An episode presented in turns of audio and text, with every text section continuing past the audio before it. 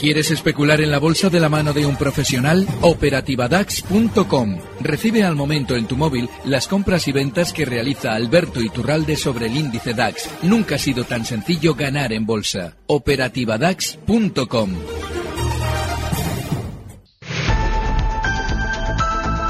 En Economía a las 2, los mercados en tiempo real.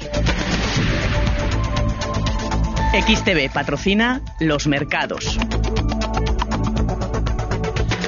Según estaba previsto, patronales y sindicatos llegaron a un principio de acuerdo de una subida salarial anual del 2% más un 1% sujeto a variables como beneficios empresariales o productividad para el periodo 2018 a 2020. Al mismo tiempo, este acuerdo de los agentes sociales se propone alcanzar de manera progresiva conseguir un salario mínimo según convenio de 14.000 euros brutos anuales para el año 2020. La COE además mantiene su previsión de crecimiento económico en, 2000, en 2018 en el 2,8%, que se desacelerará gradualmente hasta crecer el 2,6 en 2019. Así lo demuestra el informe trimestral de la economía española que elabora el Servicio de Estudios de la Patronal. La influencia de los precios de la energía será determinante en los próximos meses y mantendrá la inflación unas décimas por encima del 2% durante el verano. En cuanto a la creación de empleo, prevé que se moderará de forma paulatina en 2019 y 2018, situando la tasa de crecimiento en un 2,3 y un 2,1 respectivamente. Y por último, en cuanto a la tasa de paro, podría llegar a situarse por debajo de los 3 millones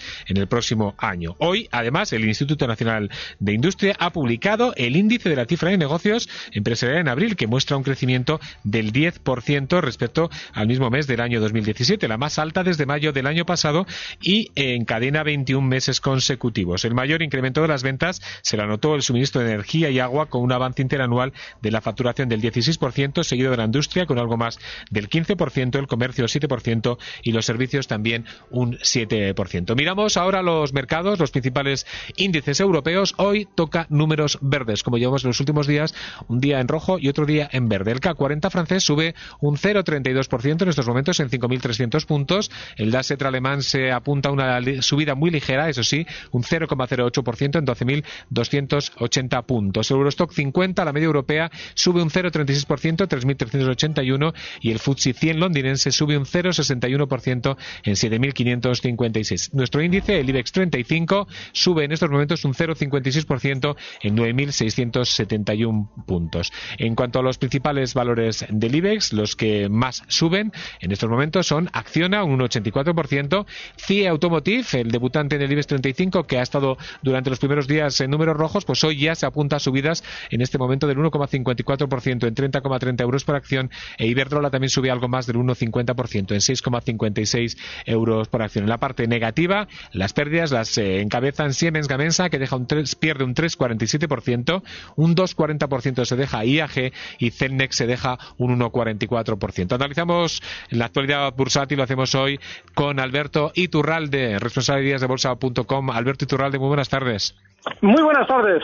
Hoy toca números verdes en las bolsas europeas. Eh, vamos un día, un día, en rojo y un día en verde. Vamos Ya, pero fíjate, cuando toca verde toca muy discreto y cuando toca rojo toca pero bien rojo. Eso significa que estamos cayendo y sobre todo lo que significa es que si nadie nos explica por qué caemos, es decir, que no vienen las noticias negativas por parte del sistema financiero o sistema financiero, lógicamente canalizadas en los valores de la energía o en cualquier otro precio que teoría debería también estar cayendo con los demás, como es por ejemplo el caso de las eléctricas españolas, Repsol, que no están recortando y nadie nos explica por qué los bancos están tan mal en sus cotizaciones, las eléctricas no están tan mal. Vamos, que lo que vamos a vivir es continuidad. Y ha citado continuidad bajista.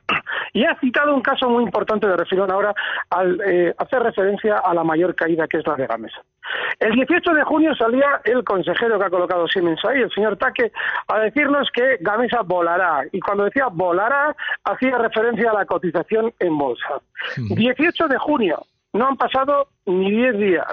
Bueno, pues en aquel momento cotizaba Gamesa en 13,15.